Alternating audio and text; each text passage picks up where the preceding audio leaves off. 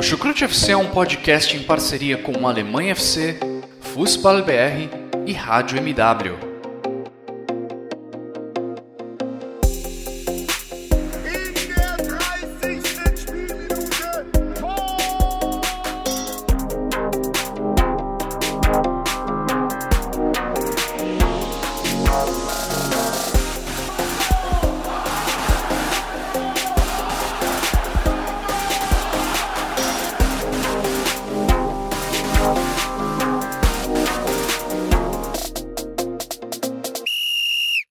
Sejam muito bem-vindos, fãs da Bundesliga. O meu nome é Guilherme Ferreira e recebo vocês para mais uma edição do Chucrute FC. Dessa vez, uma edição especial. Na verdade, teremos edições especiais para fazer um resumo da temporada doméstica de futebol na Alemanha. Bundesliga e Copa da Alemanha já acabaram, ainda teremos as competições europeias, mas já dá para fazer um balanço do que aconteceu de melhor e também de pior com as 18 equipes que integram a primeira divisão do futebol alemão, ou que integravam. Duas equipes caíram para a segunda divisão, o Paderborn e o Fortuna Düsseldorf foram para a segunda divisão. E agora teremos Arminia Bielefeld e o Stuttgart de volta à elite do futebol da Alemanha. Bom, teremos dois episódios, porque neste que eu apresento, vamos falar dos nove primeiros colocados na Bundesliga, do Bayern de Munique ao Eintracht Frankfurt. Vamos trazer os principais destaques dessas equipes, falar o que aconteceu de melhor, o que aconteceu de pior. E para me ajudar a fazer essa análise, a fazer este resumo, eu recebo, como sempre, dois companheiros de Chucrute FC. Primeiramente, eu dou as boas-vindas a um colega que já vinha dizendo antes da gravação que é um homem de novos hábitos nesse período pós-quarentena. Tudo bem com você, Jonathan? Seja muito bem-vindo. Olá, Guilherme. Olá, fãs aí do Chucrute FC que acompanham a Bundesliga conosco. É, essa quarentena aí veio pra gente também dar uma mudada em algumas coisas pessoais e olhar para frente, né? Acho que é assim que tem que ser. E vamos falar aí hoje nesse episódio sobre os clubes aí do primeiro ao nono da Bundesliga 2019-20. É, o Bayern de Munique campeão, como já sabemos, e os clubes aí, o que fizeram, né? Os jogadores de destaque, como é que foi essa temporada de cada clube aí. Teve alguns times que decepcionaram bastante, outros foram surpresa. E é isso. Estamos aí para mais um episódio. Maravilha. Eu mesmo já aprendi muito em culinária, melhorei acho que uns 200% em comparação ao que eu sabia antes da quarentena. Estou aproveitando o tempo, mais tempo livre para ler coisas novas. E recebo agora a nossa segunda convidada, nossa segunda participante, a terceira participante, na verdade, nessa edição do Chucrute FC, Simone Paiva. Tudo bem com você, Simone? Também mudou algum hábito durante esse período de confinamento? Oi, Guilherme, tudo bem? Tudo bem, Jonathan, ouvintes do Chucrute? Ah, já, na verdade, já fiz tanta coisa, porque já, a gente já tá aí quatro meses, né? Quatro meses em isolamento. Eu tô literalmente, porque né, eu sou professor de educação física, então, tipo, eu tô trabalhando de casa. Então, já, já comecei a fazer outros tipos de exercícios, já comecei, fiquei, me apliquei mais a estudar alemão, né? E como você, eu melhorei meus dotes culinários. Eu tô fazendo bolo de tudo que é jeito, gente. Tá uma maravilha isso. A gente vai sair redondo dessa quarentena. Mas é isso aí. Depois de alguns dias de descanso do podcast, né, a gente voltou para fazer um resumo do que teve de melhor, falando de cada time né, dessa temporada, começando pelos nove, nove primeiros. Exatamente, Simone. Nós três vamos fazer um resumo do que aconteceu de mais importante com esses nove primeiros colocados da Bundesliga. E para os nove últimos colocados, na segunda página da tabela da, da Bundesliga, Vitor Ravetti e meu xará Guilherme Monteiro serão os responsáveis por trazer esses destaques. E bom, vamos então começar a nossa análise, começar a nossa conversa sobre os nove primeiros colocados da Bundesliga nessa temporada. Começando pelo campeão, pelo Bayern de Munique. Bayern de Munique que venceu a Bundesliga com uma arrancada incrível após a mudança de treinador. Também venceu a Copa da Alemanha ao superar o Bayer Leverkusen, vitória por 4 a 2 lá no Estádio Olímpico de Berlim. E Jonathan, impossível contar a história do Bayern de Munique nessa temporada, sem citar logo de cara a mudança de treinador que aconteceu ainda lá em 2019. Nico Kovac começou a temporada já sob certa desconfiança, teve alguns resultados ruins e aquela goleada de 5 a 1 contra o Eintracht Frankfurt lá na Commerzbank Arena foi o ponto final da carreira de Nico Kovac, pelo menos até agora lá no Bayern de Munique. Ele saiu, chegou para o seu lugar Hansi Flick, que era assistente do Nico Kovac, e a história mudou completamente, não é, Jonathan? Sim, Guilherme, a história mudou. O Hans Flick, né, que já trabalhava há um tempo com o Joachim Löw na seleção alemã e chegou para ser primeiramente técnico interino e naquela mesma semana que o Bayern tinha perdido para o Eintracht Frankfurt, né, de 5 a 1, ele venceu uma partida lá contra o Olympiacos da Champions League e o Bayern foi, foi levando ali depois, logo na rodada seguinte, um 4 a 0 contra o Borussia Dortmund, né? O adversário assim que é para que o Bayern tem que bater mesmo, porque é o que chega mais perto de lutar pelo título e tudo mais, foi o vice-campeão e tanto que fez um bom trabalho, conseguiu trazer de volta boa a boa fase de alguns jogadores, reinventar alguns jogadores como o Thomas Miller, né? O próprio Boateng também que nos bastidores desse Bayern de Munique aí nos últimos tempos não tem sido muito feliz, né? Tanto que no começo da temporada eu me lembro que o Uli Hones falou que o Boateng já não tinha mais espaço na equipe, aí veio a lesão do Zuli, aí veio a lesão do Lucas Hernandes e o Boateng teve sim espaço e foi um dos jogadores aí que na temporada jogou bem aí com Hans Flick, né? Um treinador que já assinou até 2023 e do jeito que está, acredito que vai conseguir cumprir o seu, seu mandato. Claro que ainda tem também a, a UEFA Champions League por vir. O Bayern tem grande chance de ser campeão, mas eu gostei bastante da, da forma como o Bayern mudou depois que o treinador chegou, né? Não foi só uma simples é, trocou de técnico. O time começou a jogar um pouco diferente, né? Numa formação também variando ali no 4-3-3, 4-2-3-1. O próprio Thomas Miller é, dando muitas assistências, não à toa foi o líder de assistências da temporada, né? Da Bundesliga, jogando um pouco mais atrás ali do Lewandowski, é, achando bons passes.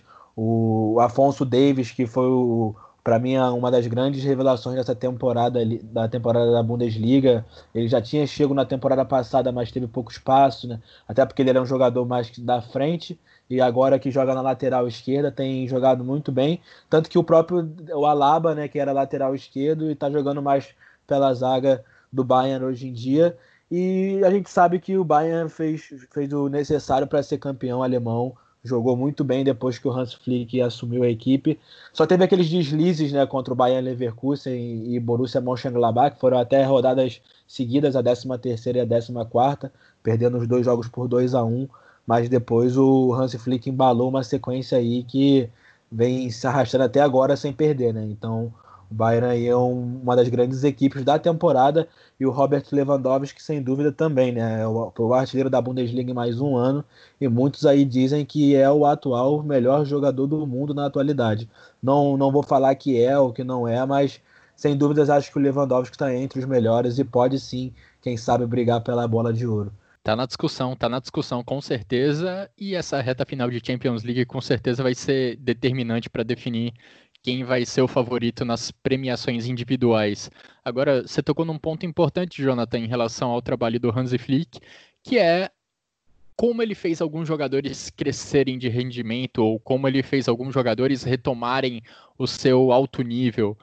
Alfonso Davis, ninguém pensava muito nele como um lateral esquerdo, e foi na lateral esquerda que ele se tornou um dos grandes destaques individuais dessa equipe do Bayern de Munique, com uma velocidade impressionante, tanto para atacar quanto, para defender. Boateng, que como você lembrou muito bem, estava descartado do elenco do Bayern de Munique no início da temporada. O, o, o Lirones indicou ao Boateng que procurasse um outro clube, mas as circunstâncias acabaram segurando o Boateng no Bayern de Munique e ele se tornou um dos principais destaques da equipe também, um, uma fortaleza, uma, passando uma segurança enorme na dupla de zagueiros do Bayern de Munique. Thomas Miller também a mesma coisa, era um jogador já que parecia em declínio, já numa reta final de carreira, mas que nessa temporada redescobriu a fórmula do rejuvenescimento. e foi o líder de assistências da Bundesliga, sempre aparecendo muito bem para dar o passe final ali para o Lewandowski ou para algum companheiro. Para mim, esses três são os grandes, os grandes exemplos de como o Hansi Flick conseguiu transformar a equipe do Bayern de Munique, como ele conseguiu fazer com que alguns jogadores crescessem de desempenho. E Simone, para mim, a gente tem nas ligas americanas aquele prêmio de MVP, o jogador mais valioso. Acho que o Hansi Flick, ele não é jogador, mas é a pessoa mais valiosa nesse elenco do Bayern de Munique. Você também vai nessa linha ou prefere indicar um jogador para esse suposto prêmio? Olha, acredito que ele mereça talvez é, o MVP, né?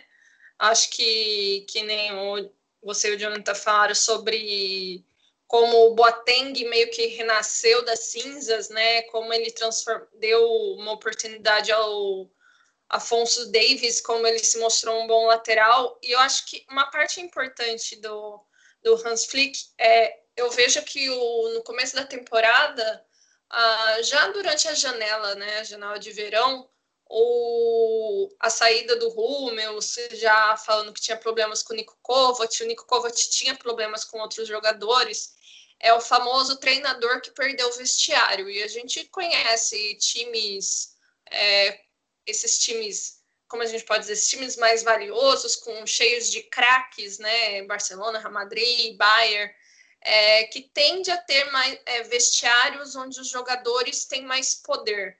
E se um treinador perde a mão, é, perde a confiança desses jogadores, tudo vai por água abaixo, né? E, e aquele o início de temporada do Nico Kovac com o Bayern, né, foi foi bem irregular, né? Ele até teve é, ele ficou 10 jogos, né? Foram 10 jogos, sendo cinco vitórias, três empates, duas derrotas. A derrota para o Frankfurt por 5 a 1 foi a gota d'água, né? E aí veio o Hans Flick, que parece que ele conseguiu ganhar é, aos poucos com o trabalho, conseguiu equilibrar o, o ambiente do, da equipe, ele o Boateng melhorou nas mãos dele. O Thomas Miller ganhou um novo respiro, né? O Thomas Miller que já vinha numa fase meio. Ah, às vezes eu brilho, às vezes eu tô lá sentado de boa. O Thomas Miller ganhou um novo respiro. É... Eu acho que um jogador que eu vi que também ganhou, que meio que assumiu uma responsabilidade de tipo, ser um jogador importante nos próximos anos do Bayern é o Leon Goretzka é, ele mostrou, tipo assim, ser o dono, da, assim, eu não sei se eu vou ser o dono do meio de campo, mas eu vou estar sempre por aqui. E, e o Lewandowski, né? O Lewandowski, para mim, na verdade, é, é que o Bayern de Munique é um time muito poderoso, mas para mim é incrível que o Lewandowski nunca tenha tido, se teve, o Bayern recusou, né? Ele não ter recebido algumas propostas loucas, milionárias para sair do Bayern de Munique é, sei lá, de 200 milhões, porque ele é um dos melhores atacantes, né? Talvez nessa temporada seja, seja o melhor. E eu acho que essa melhora do, do Bayern, né, tem muito com é, não só a mudança da estrutura do time, mas também a confiança que eles criaram, a relação que eles criaram junto com o treinador, porque isso é fato. Se o treinador não tem o time na mão, a gente pode dar o exemplo quem acompanha lá a Liga ou Barcelona. Tipo, se o técnico não tem o time na mão, meu, descarrilha, eles fazem o que querem. Então, assim, é... acho que foi, foi importante, né? E que é só a gente ver, né? Depois que o Hans Flick chegou, foram durante até o fim foi 21 vitórias, um empate, duas derrotas. O cara praticamente copou todos os jogos até o final. Depois de 10 rodadas, ele já estava em primeiro, né, em primeiro lugar na tabela e ficou até levar o título, né? Então, acho que ele merece o prêmio e boa e boa parte do, do título para ele, né? Porque a responsabilidade de domar um vestiário, de ganhar confiança dos jogadores, é, foi dele, né? Bom, praticamente entregamos o nosso voto para treinador da temporada, voto que vamos dar com mais calma no final dessa edição do podcast. Vamos escalar nosso time ideal dessa temporada da Bundesliga, falando também o craque, a revelação, incluindo também o treinador que, que melhor teve um desempenho nessa temporada. E trazendo alguns números para a gente lembrar de do quão boa está sendo a temporada do Robert Lewandowski, ele que ainda tem jogos a disputar pela Champions League com o Bayern de Munique, parece já um passado bem distante, mas vamos lembrar que nas 11 primeiras rodadas da Bundesliga, na temporada 19 e 20, o Lewandowski marcou gol em todas. Então era impressionante como o Lewandowski, mesmo no momento ruim do Bayern de Munique, conseguia ainda carregar nas costas a produção ofensiva da equipe. E eu acho que um dos efeitos mais notáveis da chegada do Hansi Flick foi exatamente o fato do Lewandowski não ter tanta responsabilidade na produção de gols dentro da equipe. A responsabilidade, todo esse peso saiu um pouco dos ombros dele. Thomas Miller passou a carregar um pouco mais, Coman, Gnabry, todos os outros jogadores passaram a contribuir mais e a equipe como um todo funcionou melhor. Ataque do Bayern de Munique muito potente. Em 34 jogos na Bundesliga, 100 gols marcados. Ficou a um gol de igualar o recorde do próprio Bayern de Munique, que marcou 101 gols na temporada 1971-1972, temporada em que a equipe tinha Gerd Müller, temporada em que Gerd Miller quebrou o recorde de gols marcados em uma única temporada por um único jogador. Guilherme, a Simone falou também aí do, do Goretzka e um outro jogador também jovem que vai, acredito, ficar por muito tempo aí no Bayern de Munique é o Kimmich, né? O Joshua Kimmich. Ambos têm 25 anos, né? E até acho que o, o, o Goretzka é dois, dois dias mais velho que o Kimmich, são quase nasceram quase no mesmo dia. E são jogadores realmente aí que se identificaram muito com o Bayern, né? É, não foram criados na, na base ali nas Abnerstrasse, não foram criados lá no, no Bayern Campus. É, eu lembro que o Kimmich é, teve passagens pelo Stuttgart, teve pelo Leipzig, o Goretzka veio lá de Gelsenkirchen, né, do Schalke. Mas são jogadores aí que se identificaram muito e o Kimmich, por exemplo, que jogava como lateral e era meia, na verdade, né? Foi para lateral, ficou muito tempo e agora voltou de novo a ficar a jogar pelo meio e está jogando muito bem, né? Tanto que eu lembro que ao longo dos casts que a gente gravou durante a temporada, a gente sempre citar isso, como ele está jogando muito bem pelo, pelo meio, o próprio Vinícius Dutra, né? Falando bastante sobre isso. É, a gente falou do Lewandowski como grande destaque individual, mas é impressionante como a gente pode citar o time inteiro do Bayern de Munique como exemplos positivos de desempenhos positivos ao longo dessa temporada da Bundesliga. Acho que o, o Coutinho talvez, talvez né, tenha tido uma temporada não tão boa, até porque ele teve uma lesãozinha aí durante um tempo, né? Depois que teve a, a, quarentena e tal, ele quando, quando o futebol voltou, ele não voltou com, com o Bayern. E também, sei lá, eu acho que ele ficou meio de lado nesse time aí, não deu, não deu tanta liga, tanto que já foi comunicado que ele, o Perisic, são jogadores que o Bayern é, não vão tentar contratar em definitivo, né? É verdade, Jonathan, muito bem lembrado.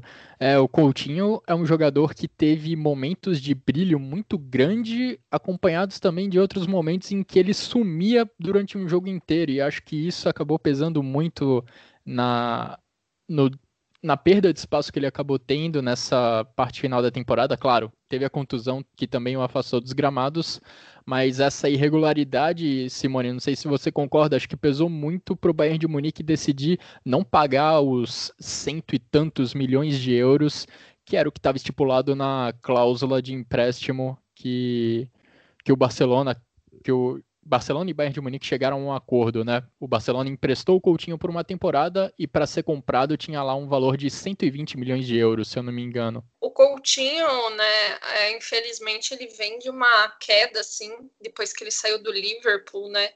Ele não conseguiu se encaixar no Barcelona, no sistema do Barcelona, no sistema do Messi, né? Acabou sendo emprestado aí para o Bayern.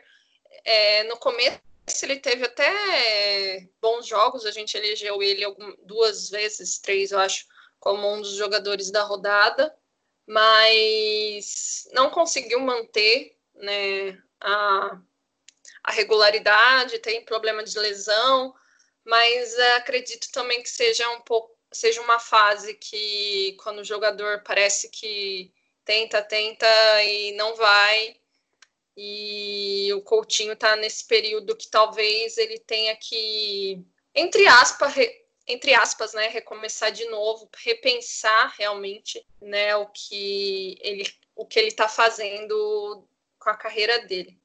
É, eu acho outro outro jogador que talvez a gente possa pontuar é um que foi contratado a peso de ouro, né, o Lucas Hernandes, que apesar de ter jogado bem quando ele jogou, é um jogador que sofre com lesão e lesões graves, assim, fora do comum. Ele já veio do Atlético, né, recuperado de uma lesão no no joelho, ficado meses parado, chegou no Bayern, também teve outra lesão longa, e ao final eu acho que o, um, dos, um dos bons reforços do Bayern foi o Pavar, né? Que realmente encaixou no time, seja jo jogando na lateral, tem alguns pesares dele na zaga, mas na zaga também. É verdade. Agora, para a gente é, encerrar, para a gente chegar ao fim nessa discussão sobre o Bayern de Munique especificamente, é, só pontuando antes que o Coutinho re realmente tinha uma cláusula de 120 milhões de euros. Era isso que o Bayern tinha que desembolsar se quisesse ter o Coutinho em definitivo. Mas bem, o, sendo o advogado do diabo em relação ao Bayern de Munique, digamos assim, os grandes destaques ofensivos da equipe, o Miller e o Lewandowski, já não são mais garotos, eles já estão caminhando para uma parte final da carreira. Gnabry e Coman não são protagonistas, são jovens, mas ainda não assumiram esse protagonismo dentro da equipe do Bayern de Munique. Então, eu acho que para o ataque, o Bayern de Munique ainda carece de mais opções ofensivas, principalmente pelas pontas. E a contratação do Leroy Sané, que foi confirmada nas últimas semanas, é uma resposta aí. São que realmente o Bayern de Munique precisava se reforçar e vamos ver como o Sané se encaixa, se realmente ele consegue aparecer como um protagonista a mais nesse ataque do Bayern de Munique, além de Lewandowski e Thomas Miller.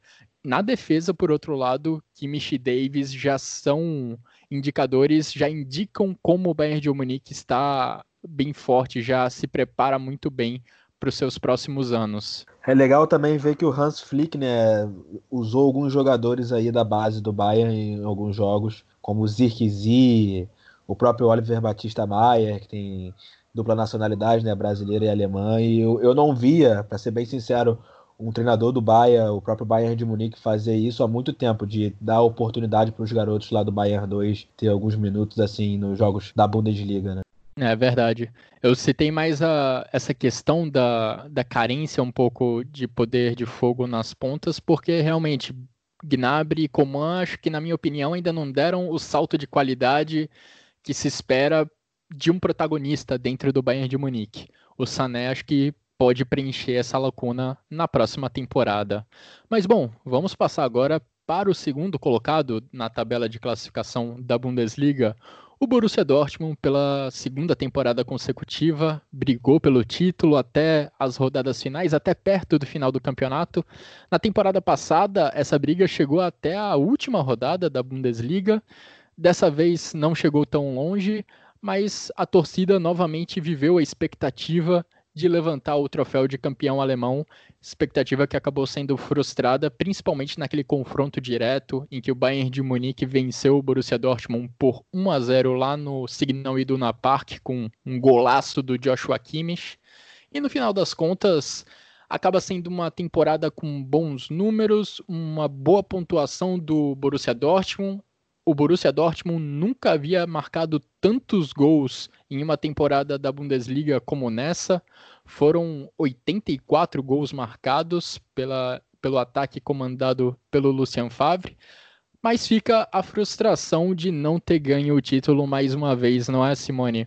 Qual que é o sentimento que prevalece melhor, que prevalece nesse final de temporada, o de uma equipe que acaba frustrando o torcedor por não chegar ao título ou o alento de ter um, um bom elenco, de ter um bom plantel que teve um bom futebol em alguns momentos da temporada e que traz uma boa perspectiva para a próxima campanha? É, de novo, que morre na praia, né? Consegue manter, tem um bom plantel, mas muitas vezes não tem um bom banco. Falta ainda, né? Tem um bom plantel, a gente pode dizer até a página 2, né?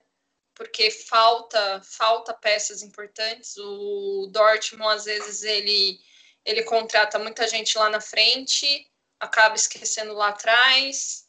Tem que se questionar também muitas, muitas escolhas do Lucian Favre, mas essa temporada o Dortmund foi um time regular no final da temporada, né? Durante o, a primeira, o primeiro turno e o restante do, do campeonato foi um time bem regular, ficou em primeiro lugar só as duas primeiras rodadas, depois ele ficou entre quinto, terceiro, oito, chegou até oitavo, ficou balançando entre essas posições até a 25 quinta rodada, que entrou no segundo lugar e terminou assim o campeonato, né? O quinto vice-campeonato do, do Dortmund nos últimos oito anos, oito títulos do Bayern, cinco vices do Borussia Dortmund. É um... Ai, dói dizer isso, é o Vasco, perdão. Jonathan perdão. gostou da comparação, de certa forma. Perdão é. aos vascaínos, eu não podia perder, é, não podia perder a piada, mas é isso, né? O Dortmund é o quinto vice-campeonato e e a gente é, sempre tem um discurso da diretoria do Dortmund que o importante é a vaga na Champions. Assim, ok. Mas até quando vai ser importante a vaga na Champions? Esse time nunca vai disputar realmente para ganhar um título. A gente ganhou aqueles dois seguidos com o Klopp. Ok, nossa, beleza, tá ótimo. Agora vai ser sempre só vaga na Champions. Sim, a gente tem uma realidade diferente economicamente do Bayern de Munique, mas ainda assim a gente é a segunda força. A gente já viu em outros lugares times com, com folhas de pagamento menor do que o grande time do país ser campeão ou pelo menos bater de frente. Essa temporada eu acho que foi muito mais irregular do Dortmund do que a última. É, teve boas contratações, eu acho que pelo menos na janela de verão, é, esse ano o Dortmund melhorou um pouco do que vinha fazendo antes. É, trouxe o Witzel, né? Trouxe o Julian Brandt. É, o Kahn veio no meio da temporada. Eu tinha muitos questionamentos com o Kahn. Não é um tipo de jogador que eu simpatizo, mas ele foi bem, né? E, e talvez é, e o retorno do Hummels, né? Eu acho que eu acho que de todas as contratações, apesar do Haaland ser o, o, o nome Bam Bam Bam, eu acho que a grande contratação do Dortmund foi o, o retorno do Hummels. É, eu fui muito crítica a esse retorno, porque o, o Hummels fazia parte daquele pessoal que teve problemas com o Nico Kovac no Bayern. É, ele vinha de uma temporada não tão boa, já parecia um, um jogador que vinha perdendo é, seu ritmo, já estava um zagueiro, aquele zagueiro mais lento. O Rúmeus, na verdade, nunca foi um zagueiro muito rápido, né? Mas estava é, um pouco mais lento, é, falhava em coisas que normalmente não era do Rúmeus. Mas ele voltou para o Dortmund e parece que, sei lá, ganhou um novo fôlego, né? Ele se tornou realmente o cara da defesa. Ele, ele, é, um, ele é um jogador líder, ele é um cara que eu acho que falta faltava muito para o Dortmund. Dortmund precisa de jogadores assim que tenham mais mão firme, liderança. É, como é sempre um time muito jovem, né, o Dortmund contrata muita gente jovem, acabava que se perdia, né? E para mim o Marco Reus não é um, um líder um, para capitão assim. Ele até uma, na primeira temporada foi bem, mas depois eu acho que se perdeu. E eu acho que é importante. É, essa mistura, o Hummels e o Piszczek são os grandes líderes, e eu acho que faltava. Mas eu acho que o Dortmund pecou muito, e muito por culpa do, às vezes, do Lucien Favre, né? De, de escolhas hum, é, mal feitas, de, de manter, às vezes, o, é, o Dortmund teve muitos resultados que vinham só no segundo tempo, vinha um time no primeiro tempo totalmente é, sem vontade, sem sem estrutura, e aí no segundo tempo tomava um up. E também é um treinador que demora muito para para mexer, né? 75 minutos o time tá lá perdendo, ele vai mexer, tipo, tem 15, 15 minutos, se vira, meu irmão, sabe? É, ele vai permanecer no cargo, né? Mas vai cumprir o contrato. Espero que ele deu uma acordada aí e que o Dortmund olhe essa janela com carinho para a zaga, principalmente. e, e alguém na frente para acompanhar o Haaland, principalmente se perder o Sancho, né? Mas, de qualquer forma, é, fica o gosto mais uma vez no Borussia Dortmund que, que morre na praia muito, muito antes da hora, na verdade, né? Porque o Dortmund às vezes começa muito forte e despenca. Essa temporada, para mim, foi antes, né? Já na, no primeiro turno já foi um time bem irregular que quando chegou lá na vigésima rodada e tinha alguma chance né, de, de título, eu até fiquei com o pé atrás. E no fim não aconteceu mesmo. Né? É verdade, dessa vez o momento de irregularidade do Borussia Dortmund foi mais no primeiro turno. Agora, uma questão curiosa, uma história curiosa relacionada a isso que a Simone falou sobre o discurso que parte da diretoria do Borussia Dortmund sobre qual é o objetivo da temporada. É, que nessa temporada, antes de começar essa última Bundesliga, as pessoas no Borussia Dortmund, inclusive dirigentes, falavam abertamente que o objetivo era ganhar o título alemão, era ganhar a Bundesliga. Jogadores, Hans-Joachim Watzke falaram isso, só que esse objetivo não foi alcançado. E agora, nas últimas semanas, o Watzke foi questionado sobre isso e falou que não vai mais cair nesse jogo, não vai mais falar abertamente para a imprensa qual será o objetivo da próxima temporada. O que é um negócio, de certa forma, bizarro, porque, bom, com o investimento que o Borussia Dortmund tem feito, o objetivo tem, tem que ser ganhar a Bundesliga. É, esse tem que ser. Essa tem que ser a meta da equipe diante de todo o trabalho que é feito. Não pode ser, como a Simone falou, apenas classificar para a Champions League não pode ter uma ambição tão baixa dentro do Borussia Dortmund. Agora, comentando um pouco sobre essas oscilações que a equipe mostrou ainda em 2019, na primeira parte do campeonato, Lucian Favre ele promoveu uma mudança tática que foi fundamental no meio da temporada. A equipe do Borussia Dortmund, dirigida pelo Lucian Favre, é uma equipe que quase sempre se conformou em recuar depois de abrir 1 a 0 e ficar em vantagem no placar. O problema é que lá no início do campeonato a defesa não segurava a vantagem e isso ficou muito evidente naquela sequência de três empates consecutivos por 2 a 2 logo no início do campeonato, entre a quinta e a sétima rodada. O Borussia Dortmund nesses três jogos ficou na frente do pla no, placar e acabou cedendo um empate, teve uma sequência de três empates por 2 a 2 e aí mais adiante, só na 12 segunda rodada que o Lucian Favre resolveu mudar do 4-2-3-1 para o 3-4-3. A partir do jogo contra o Hertha Berlim no Estádio Olímpico na 13ª rodada, só tivemos o 4 o 3-4-3 no Borussia Dortmund, um esquema com três zagueiros que permitia ao Ashraf Hakimi e ao Rafael Guerreiro terem mais liberdade. E o ponto da virada foi o jogo que o Borussia Dortmund empatou novamente contra o Paderborn time que foi o lanterna na temporada. No Signal Iduna Park, o Paderborn chegou a abrir 3 a 0 no primeiro tempo, fazendo a festa nos contra-ataques.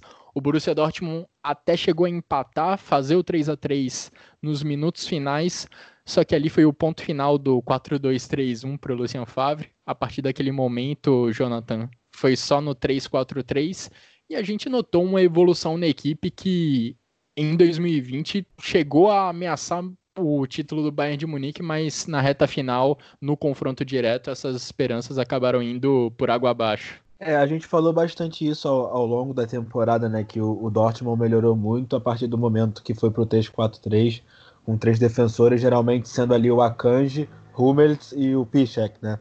O Piszek, que apesar da idade que tem, é, renovou por mais um ano aí com o Dortmund e estava jogando até bem, né? Uh, correndo bastante, ele que já não é nenhum garoto.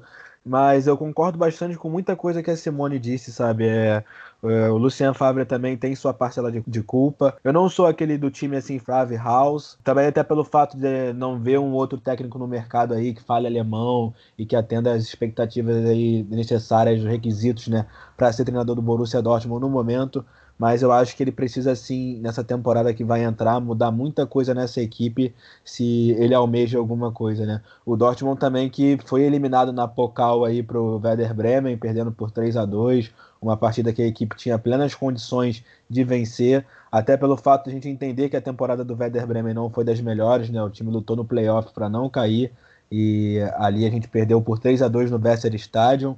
É, também teve a derrota né, para o Paris Saint-Germain há não muito tempo na UEFA Champions League, o jogo da volta, em que o Dortmund foi bem aquém, não, não parecia nem que estava afim de se classificar.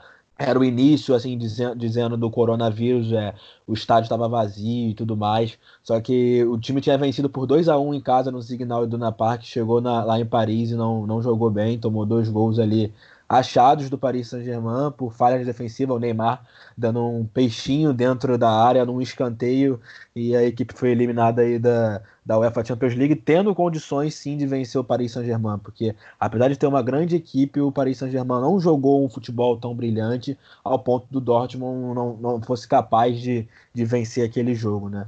E assim, gastou-se muito dinheiro lá no início da temporada, trazendo o Hummels de volta, o Nico Schultz, o Nico Schultz também que sofreu com as lesões durante a temporada, mas também, até quando já estava recuperado, percebi que o Lucien Favre deixou ele encostado no banco, não, não pouco utilizou aí o, o Nico Schultz, que é um jogador de seleção nacional, né? E foi contratado não tão barato aí do Hoffenheim, e acredito que deveria ter já um pouquinho mais de chances também.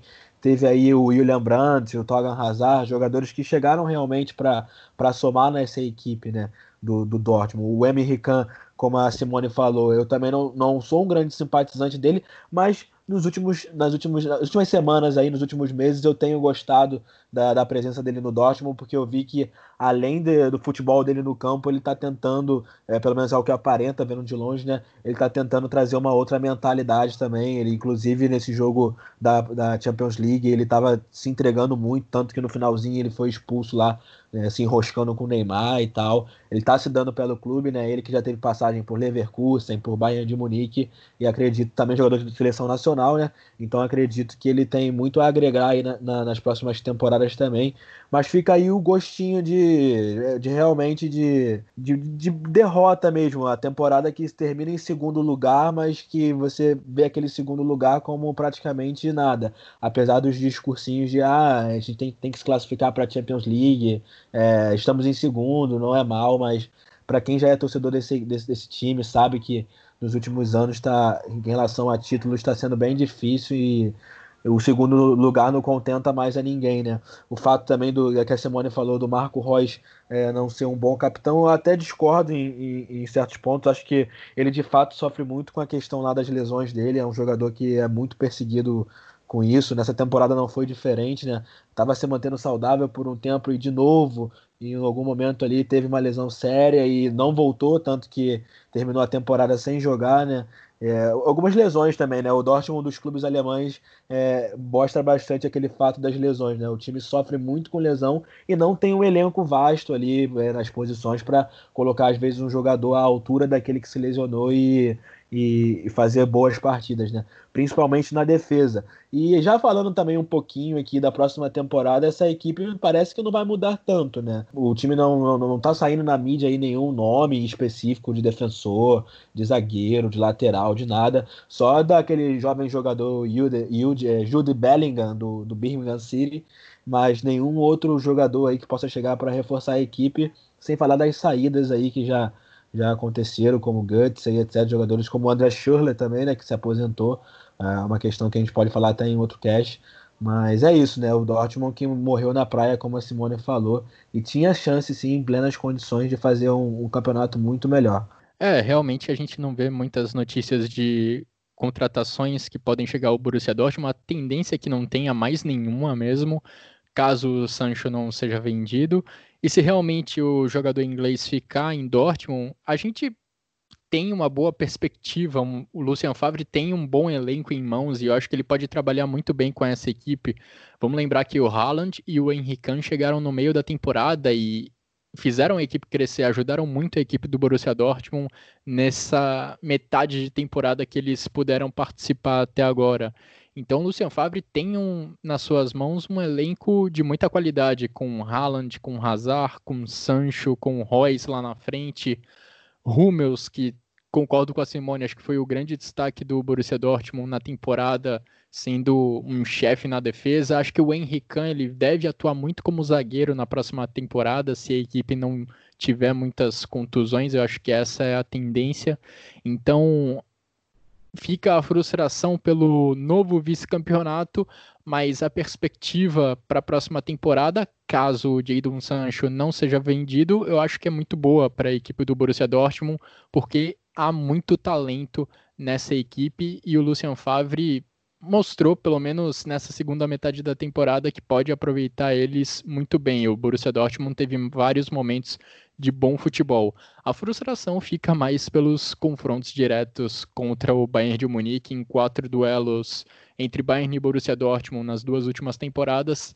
Três vitórias do Bayern de Munique, sendo duas goleadas impiedosas lá na Allianz Arena. Agora, Jonathan, a Simone já mencionou que o melhor jogador da temporada no Borussia Dortmund foi o Mats Hummels, na opinião dela.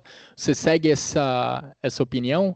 Acho que no âmbito é, defensivo, sim. Ele foi um grande líder ali, como ela falou, um jogador que jogou muito. Eu lembro bastante da partida contra o Barcelona, né? Aquele 0 a 0 que inclusive o Royce perde um pênalti, né? O Ter Stegen defende aquele jogo no Signal Iduna Park. O Hummels jogou muito naquele jogo. Para mim foi a melhor partida dele na temporada. Apesar de ser um 0 a 0 o Dortmund não ter vencido, ele defendeu muito ali as investidas do, do Barcelona. Mas acredito que o Sancho tenha sido o principal jogador do Dortmund na temporada, o jovem inglês, que é extraordinário mesmo que ele faz, um jogador muito habilidoso, embora às vezes eu acho também que ele se perde um pouco nas próprias firulas dele, tem jogo que ele pode dar um passezinho simples pro lado, se focar mais um pouquinho no objetivo e ele dá uma enfeitada que, que não é necessária, né? Mas isso é o futebol arte.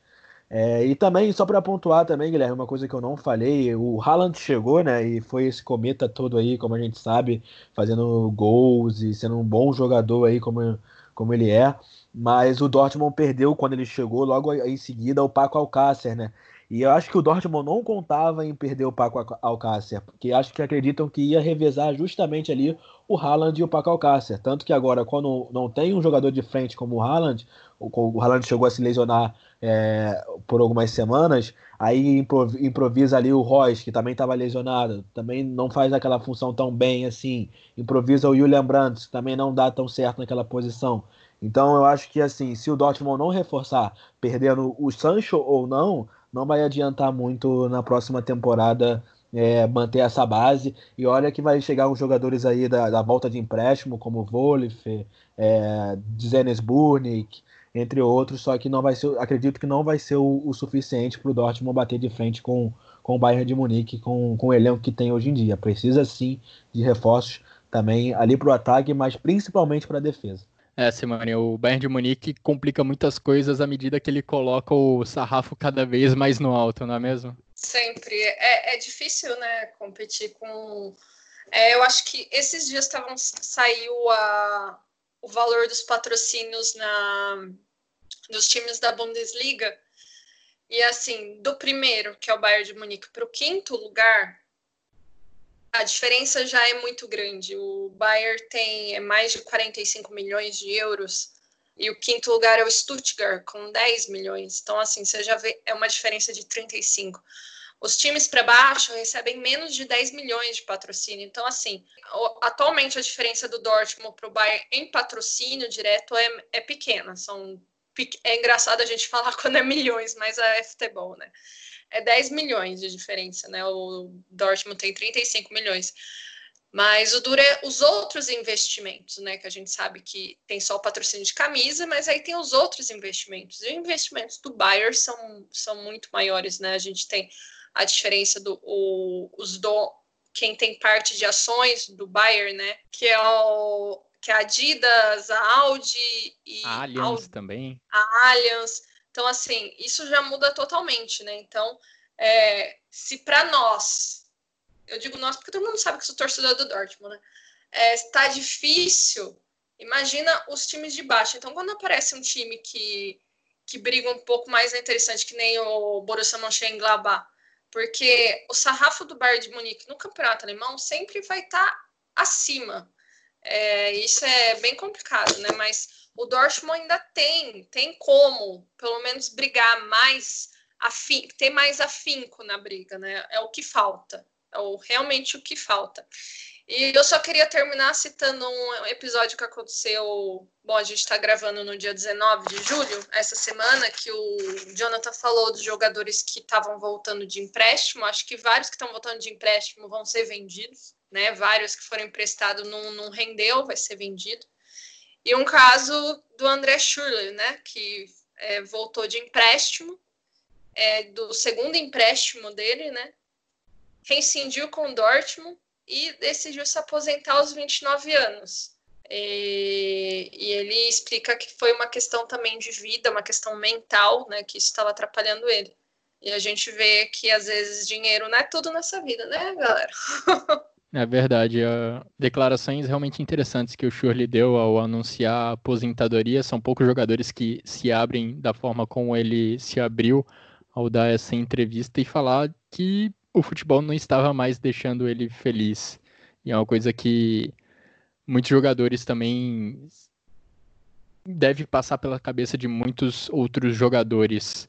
Arredondando esse esse assunto para finalizar essa questão, esse debate sobre o Borussia Dortmund, tem um vídeo que o jornalista da ESPN, o Biratan Leal, fez recentemente falando exatamente sobre essa questão financeira, essa diferença entre o que cada equipe da Bundesliga recebe de televisão, de patrocínios, apontando exatamente que a grande diferença entre Bayern de Munique e os demais é o quanto o Bayern recebe dos seus patrocinadores, e aí não vai apenas o patrocínio da camisa. Como a Simone falou, tem os outros patrocinadores que a gente não vê na camiseta do Bayern de Munique que fazem uma enorme diferença para o Bayern conseguir ser tão soberano e conseguir seu oitavo título cons consecutivo da Bundesliga.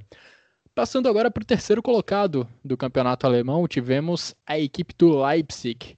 Equipe que teve sua primeira temporada sob o comando de Julian Nagelsmann. Na DFB Pokal, na Copa da Alemanha, acabou caindo nas oitavas de final contra o Eintracht Frankfurt, mas na UEFA Champions League ainda está vivo. Vai disputar em jogo único, como vai ser daqui em diante na Champions League inteira, a equipe do Atlético de Madrid equipe do RB Leipzig que teve a mesma pontuação da última temporada da Bundesliga. Na última temporada fez 66 pontos, nessa temporada fez também 66 pontos, Jonathan. Isso é um indicativo que o Julian Nagelsmann não fez tanta diferença para a equipe? Ou você acha que sim, o novo treinador do Leipzig, o novo treinador dos Touros Vermelhos, já dá uma perspectiva nova para o clube? Acho que ele faz diferença sim, o Guilherme. Ele é um dos bons técnicos do futebol alemão atualmente, né? É, chamam ele até de Baby, Baby Mourinho, se não me engano, esse é o apelido dele. E eu gosto do estilo dele como ele joga. Ele fez várias variações táticas nesse time ao longo da temporada. Apesar que o, o Leipzig foi um, um, time que empatou muito né, durante a temporada e por isso acredito até que não ficou ali com o vice-campeonato. Porque se não tivesse empatado tanto, talvez tinha até biscoitado esse vice-campeonato aí no lugar do Dortmund. Inclusive, a equipe perdeu menos que o Dortmund né, na temporada ali da, da Bundesliga. Foram quatro derrotas, enquanto o Dortmund perdeu sete vezes. Também um elenco que eu, eu considero muito bom, é muito bom, completinho. Eu falei isso ao longo da temporada. É, tem dois bons goleiros, que é o Gulaxi, que agarra já demais aí há uns tempos, e o Mivogo. É, tem os zagueiros ali, o Pamecano, é, Orban, Konaté, Lucas Klosterman, Marcel Haustenberg, tem bons jogadores, né? Esse time aí do Leipzig que tem que ficar listando aí. Mas eu dou os destaques principalmente para Marcel Sabitzer, que fez uma grande temporada de Bundesliga. O austríaco já vem jogando aí né, nesse time do Leipzig há um tempo e jogando muito bem. E também o, o Timo Werner, claro, que foi vendido para o Chelsea e foi um dos grandes jogadores aí, o vice-artilheiro e vai fazer muita falta na equipe dos Touros Vermelhos, que já contrataram o, o Chan, que era lá do Salzburg, né, do Red Bull Salzburg. Também é um bom jogador, mas ah, não é ao nível de Werner, mas tem, tem como dar certo nessa equipe sim. E eu estou bem curioso para ver como é que o Leipzig vai desempenhar aí na, na UEFA Champions League. É, acho que foi uma equipe que jogou um bom futebol durante a temporada e, como eu disse, se fosse se não tivesse oscilado, não tivesse empatado muito seus confrontos e perdido até alguns jogos, por exemplo, perdeu contra o Schalke lá no início, acho que foi a primeira derrota deles na temporada, um 3 a 1 contra o Schalke, jogando em casa. Um jogo que ainda continha até torcida no estádio, né? O Schalke a gente sabe que fez uma boa primeira parte, mas depois morreu e morreu muito na praia, ficou lá embaixo, só não foi rebaixado porque não tinha um pouquinho mais de rodadas, né? Mas eu gostei sim do trabalho do Nagelsmann, Guilherme, acho que ele tem tudo para na próxima temporada fazer um, um, trabalho melhor ainda. E além do Richan que chegou, também já chegou o Benjamin Heires, que era lateral do Mônaco, também teve passagem pelo Bayer Leverkusen, é um jogador que já pegou seleção nacional, é um bom jogador. E eu acho o Leipzig um time até que pode aí, quem sabe, brigar para chegar na final da Champions League. E, por que não, ser campeão. Até porque os jogos vão ser bem eliminatórios né, e, em Portugal e tudo pode acontecer.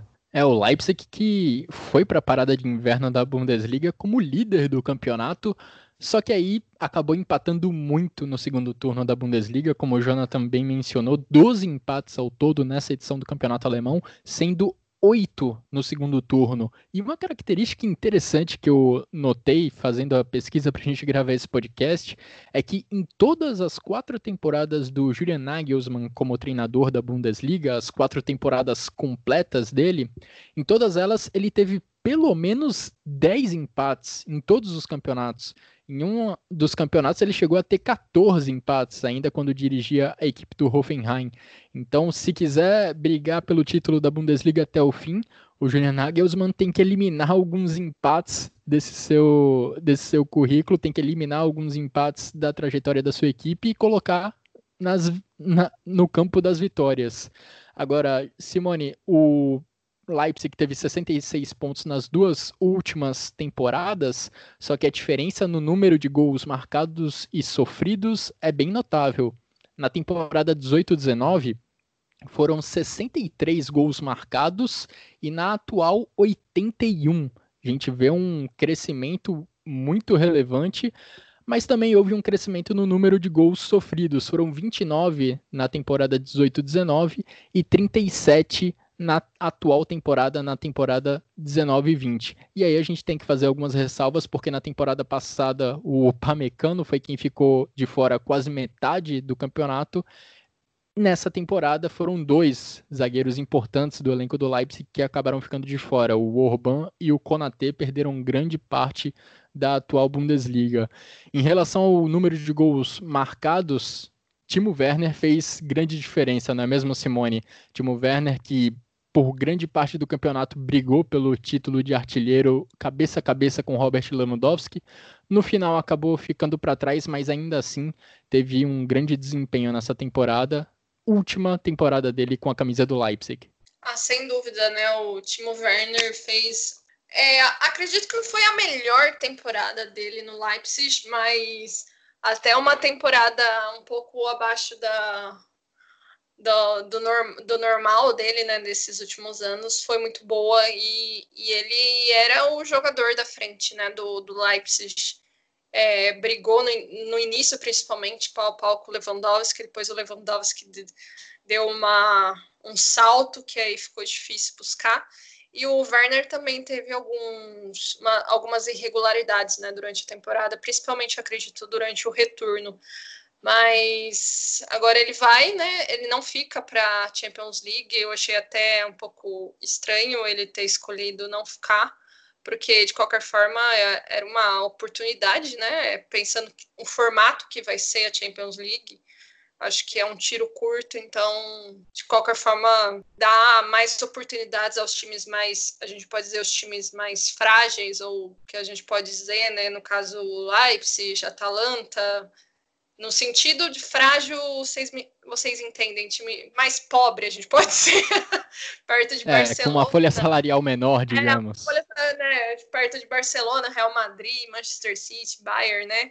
A gente pode dizer isso.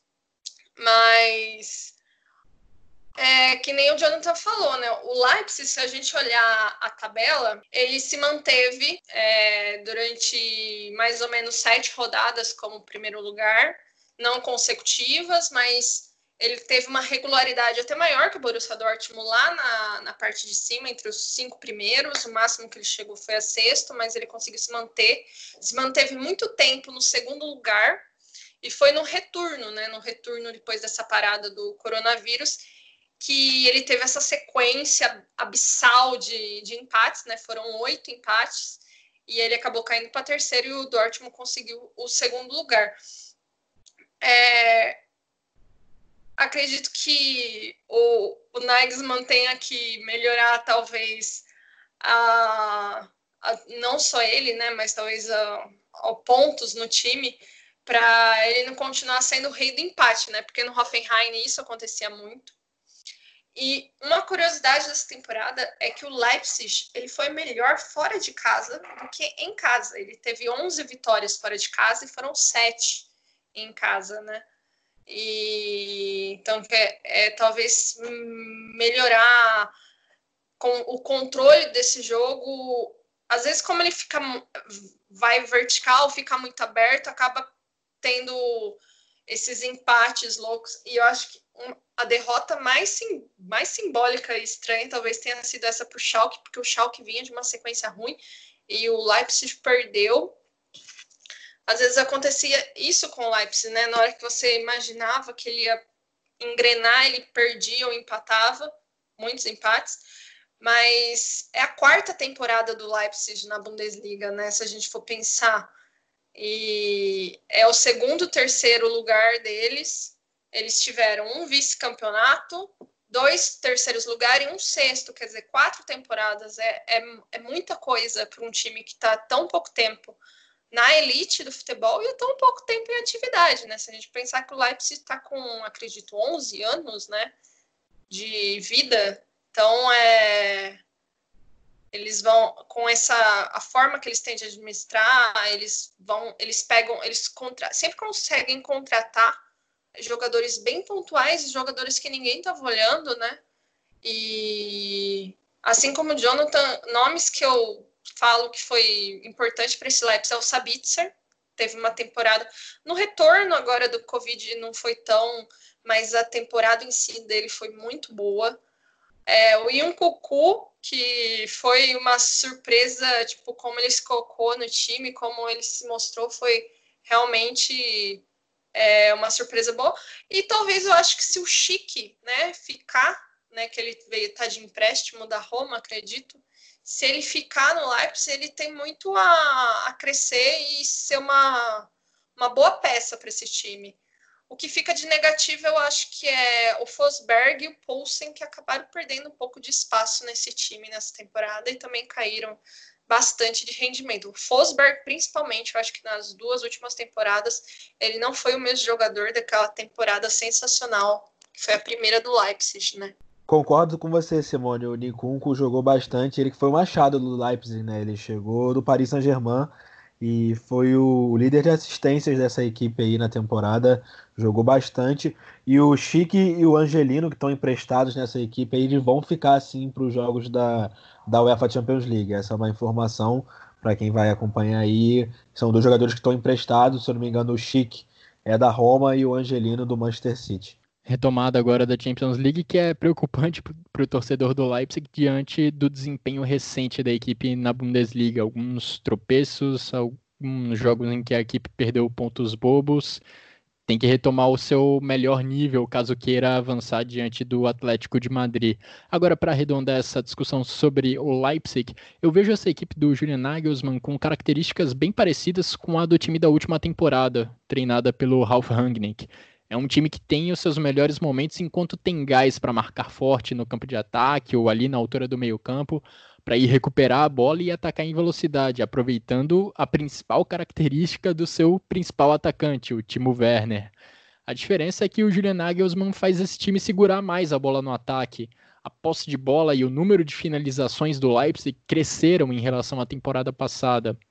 Então eu acho que o Nagelsmann, apesar de ter somado a mesma pontuação da temporada passada, acabou trazendo uma evolução para a equipe do Leipzig, especialmente no lado ofensivo. Vamos ver como ele vai dar sequência a esse trabalho na próxima temporada, sem o seu principal artilheiro, Timo Werner.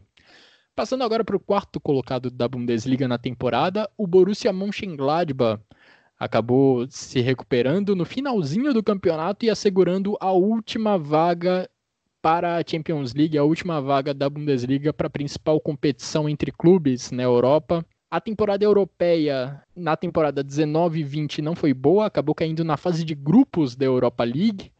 Na DFB Pokal também não teve um bom desempenho, caiu na segunda rodada em jogo contra o Borussia Dortmund. Mas pelo menos esse primeiro ano de trabalho do Marco Rose, Jonathan, terminou com um capítulo feliz, com um desempenho forte na reta final da temporada que serviu para assegurar essa vaga na Champions League. Um trabalho muito bom do Marco Rose, né, que já era nome conhecido aí lá no futebol austríaco, também foi jogador ele, né, e o pessoal na Alemanha conhece bastante. E, claro, também jogadores que chegaram ali nesse time do, do Borussia Mönchengladbach também. É, o Marcos Thuram, acredito que tenha sido uma das grandes revelações aí da temporada, né? O, o jogador que é filho do Lilian Thuram, jogou muito nessa equipe dos Potros aí, acho que talvez tenha sido até o melhor jogador. Também tem ali o Alessandro, Alessandro Pleia, é, alguns outros jogadores que se destacaram muito nessa equipe aí. Mas eu, eu falava lá, eu lembro, Guilherme, que a gente até gravou junto o episódio do Chucrute, lá no início, que eu não via o, o Borussia Mönchengladbach com um elenco vasto e que sofreria ao longo da temporada, também tendo em vista que eles disputariam é, a UEFA Europa League, que foi até um fiasco, né? A equipe foi eliminada na fase de grupos. E eu disse que isso ia pesar bastante e foi o que aconteceu. Mas, no geral, acredito que o, o Borussia Mönchengladbach fez uma boa temporada, não à toa que chegou aí na UEFA Champions League, né, se classificou, depois de muitos anos aí, alguns anos, acho que quatro ou cinco, eu não sei exatamente anos, sem disputar a principal competição continental da Europa, né. Então, acho que o trabalho do Marco Rose já chegou dando uma diferença né, no, no Mönchengladbach e tem tudo para para se consolidar na próxima temporada, principalmente se chegar ali alguns nomes mais pontuais, alguns jogadores para reforçar esse elenco aí do, do Mönchengladbach que fez boas partidas e, e tem condições sim de até mesmo, quem sabe, lutar pelo título alemão, né? Porque não? A gente sempre foca muito nessa questão de, de Bayern e Dortmund, mas eu vejo aí o, o Leipzig, o, o próprio o próprio Mönchengladbach e o Leverkusen, clubes que se se organizarem e conseguirem ter uma mentalidade e tudo mais, dá para lutar ali pro, pelo título alemão. É, o Marco Rose realmente mudou muito a história do Borussia Mönchengladbach, mudou a cara do time, porque agora o Gladbach incomoda muito mais os adversários quando não tem a bola. Não é fácil para os adversários saírem da defesa trocando passes até chegar no meio campo. O Marco Rose tem uma mentalidade de incomodar bastante, marcar já desde o campo de ataque, algo que não era tão presente na equipe do Dieter Hecking. E Simone, houve mais uma vez uma queda em termos de pontuação do Borussia Mönchengladbach, considerando o segundo turno como um todo, mas dessa vez ela não foi tão acentuada quanto na temporada passada. Na temporada 18-19, o Gladbach marcou 33 pontos no primeiro turno e 22 no segundo, uma queda de 11 pontos. Na temporada 19-20, fez 35 pontos no primeiro turno, 30 no segundo, uma queda só de 5 pontos, e exatamente pelo fato dessa queda não ter sido tão drástica, o Borussia Mönchengladbach não deixou escapar a sua vaga na Champions League. Ah, acredito que o Mark Rose, acho que a gente falou muito durante a temporada, o começo frágil, né, ruim do, do Mönchengladbach na temporada até a sexta rodada, ele conseguiu se equilibrar os cinco primeiros quando ele consegui, encaixou, conseguiu encaixar o time, o time, apesar de ter essa queda um pouco, né? Depois da. Foram oito rodadas em primeiro lugar, no primeiro turno. É, depois veio uma queda, chegou até o máximo quinto, mas ele conseguiu sempre estar lá entre os cinco primeiros. Acho que é importante e também mostra como o time evoluiu, né? Da temporada passada para cá. Acho que tanto taticamente, né? O Marco Rose foi uma, uma ótima aquisição para o Borussia Mönchengladbach, como tecnicamente, né? Os jogadores, a gente é, acho que nos últimos anos nunca se falou tanto nomes de jogadores do Gladbach, né? A gente tem o Plea, o Churran, o Churran, que foi, acho que, um dos grandes nomes. É, o como chama, o Traoré, que teve a lesão, acabou jogando tão, jogou muito pouco nessa temporada, mas o Jonas Hoffman, né, que era um jogador até pouco questionado, ele se apresentou muito bem essa temporada. É, o Stindl não foi a temporada dele, mas eu acho que foi um time muito conjunto, né? Esse Mönchengladbach. A temporada do Matias Ginta, ou ele jogou já no Dortmund, ele vinha, ele é um zagueiro da seleção, né? Mas era um zagueiro que é até um pouco questionado, mas fez uma ótima temporada. O Ian Sommer, né, o goleiro do Mönchengladbach, que é um baita goleiro, mas fez uma temporada acima, acima da média. Né? A gente tem do Zacaria, é um, o Ben Sebaini, é, é um time. É, eles conseguiram formar um conjunto muito é, bem homogêneo, a gente poderia dizer, um time bem bacana. Ainda que não tenha um banco tão que a gente possa dizer quando falta um Churran, não tem um banco tão tão bom quanto o time titular, eles formam um conjunto muito interessante, um, um conjunto que consegue equilibrar as falhas, né? E talvez esse equilíbrio foi o que manteve o time sempre lá em cima, apesar de algumas derrapadas, é, brigar até o fim pela vaga na Champions e ao final se sair melhor que o Bayer Leverkusen, né? É, e essa é a segunda vez nos últimos oito anos que o Borussia Mönchengladbach consegue ir direto, né, para a Champions League. E, e se ele conseguir manter esses jogadores, né, Churran, principalmente Plea, vai, vai ser um time muito interessante de ver, né? Vai ser aqueles times que a gente fala com folha de pagamento menor, que talvez possa dar, se encaixar mais ainda o time com o Marco Rose. Pode ser aqueles times divertidos de tirar empate de times grandes na Champions League. E talvez na próxima temporada manter esse equilíbrio e se manter entre os cinco. É verdade, é um time que também tem boas perspectivas, principalmente pelo seu trio de ataque que vocês já destacaram, principalmente Plea e Churran, que tiveram uma ótima temporada nessa última Bundesliga. O Imbolô, que também às vezes é muito criticado por perder algumas chances de gol simples, eu acho que também tem um papel importante nessa engrenagem ofensiva da equipe do Borussia Mönchengladbach. Então, o Marco Rose ele tem talento lá no ataque para poder fazer o seu time funcionar e, e produzir gols a partir deles. Borussia Mönchengladbach que acabou na reta final conseguindo segurar essa quarta essa quarta posição, conseguindo segurar essa vaga na Champions League. Quem escapou a chance de se classificar foi o Bayer Leverkusen, o quinto colocado na tabela da Bundesliga. Bayer Leverkusen que chegou à final da DFB Pokal, da Copa da Alemanha, onde foi derrotado pela equipe do Bayern de Munique e ainda está na UEFA Europa League, venceu o jogo de ida das oitavas de final contra o Rangers da Escócia por 3 a 1, vai disputar o jogo de volta em agosto. E Jonathan, queria saber agora sua avaliação sobre a primeira temporada completa do Peter Boss sob o comando da equipe do Bayer Leverkusen. A gente teve uma experiência do Peter Boss na Bundesliga lá atrás com o Borussia Dortmund, em que ele não ficou nem meia temporada. Chegou na metade da temporada passada, fez uma excelente reta final com o Bayer Leverkusen, levando a equipe à Champions League.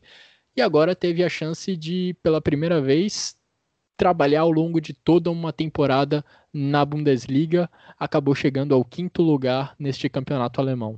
É, Guilherme, uma temporada muito boa aí do treinador holandês, ele que foi vice-campeão da Pokal, né, também, com, com o Bayer Leverkusen, perdendo lá para o Bayern de Munique, é uma equipe que a gente sabe que trabalha muito a posse de bola. É raro a gente ver o Bayer Leverkusen, mesmo perdendo as partidas, sem estar tá vencendo na posse de bola, né? Acho que é característico dessa equipe aí dele, é, que também varia muito taticamente no 4-3-3, no 4-2-3-1, 3-4-2-1. É, um treinador também que, assim como o Nagelsmann, faz muitas variações táticas, né? E no Dortmund eu não tenho boas lembranças dele, bem sincero. Mas é, no Leverkusen ele parece estar tá dando certo sim nessa equipe. Foi um azar também que caiu num grupo muito forte na, na Champions League, né? Um grupo que tinha Atlético de Madrid e Juventus, além também do Lokomotiv Moscou, e não conseguiu avançar na competição, né? Mas está aí na, na UEFA Europa League, né? Vamos ver se essa equipe consegue ganhar a competição europeia e se classificar para a Champions League, porque ficou aquele gostinho de eles mereciam, né, uma Champions League pelo futebol que demonstrou durante a temporada, ficou ali na quinta colocação e não não conseguiu se classificar, né? Mas grandes jogadores também, né? O Kai Havertz, a sensação aí, uma das, das grandes revelações do futebol alemão nos últimos anos. Apesar de ser muito novo, já tem um número aí vasto de partidas na Bundesliga, gols, assistências. Inclusive já informou que não vai ficar na equipe, né? O que complica um pouco a situação. E é isso, com bons nomes também individuais, como já falei, o Voland, o Havertz, o próprio Moussa Diaby, é, o Jonathan Tah também, um jogador que, apesar de eu não gostar tanto, tem jogado bem na defesa do, do Leverkusen. Foi uma equipe que, assim como o Mönchengladbach, conseguiu ali se completar com, com os nomes que tem, os jogadores que tem. O goleiro também, o Lucas Haradek, agarrando bastante. E eu gostei da temporada do Leverkusen e, sendo bem sincero, eu vou torcer para que eles vençam a, a UEFA Europa League para se classificar para a Champions League. Afinal, também, né, o, o Leverkusen, o que tem de, de vice na, no, na, na sua história, vice-campeonato não tá no gibi, né? É muito vice-campeonato, inclusive o da Pocal essa temporada, né? Verdade.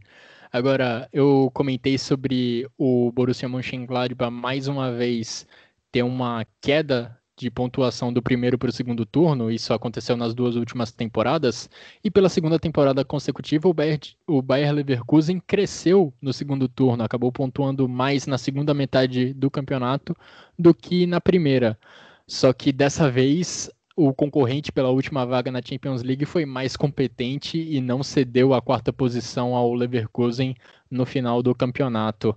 O Leverkusen, eu acho que já vem. É, acho que várias temporadas nos últimos anos a gente vem a gente é, comenta sobre como é, ele não consegue se manter, manter uma regularidade, né? É, é um time que na hora que você acha que ele vai, ele sofre uma derrota, uma derrota inesperada. É um time que não consegue se consolidar tanto durante a, a temporada, né? quanto nos últimos anos, né? De repente ele está brigando nos cinco primeiros, na temporada.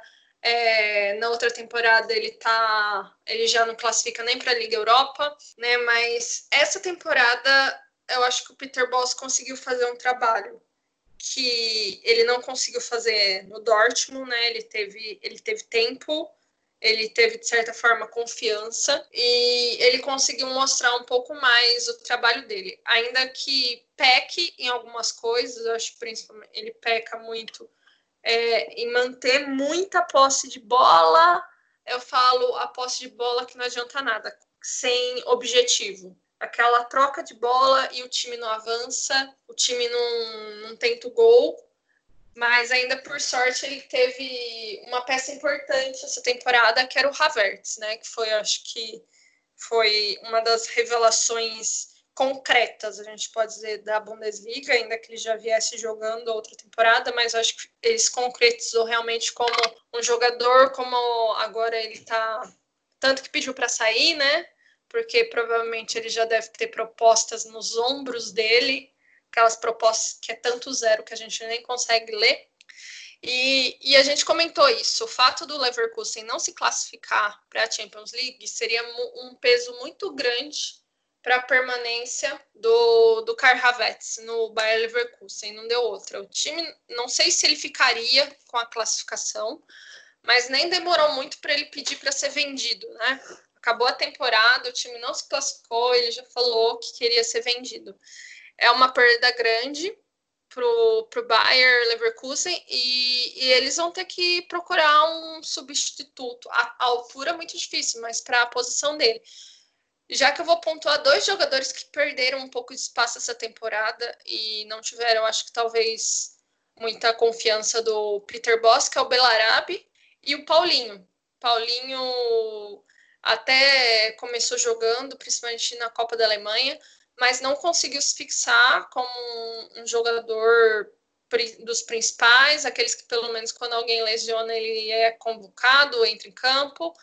Então o Bayer Leverkusen vai ter que procurar é, substitutos, dependendo do dinheiro que ele receber da venda do Havertz, né? Talvez ele possa tentar coisas interessantes.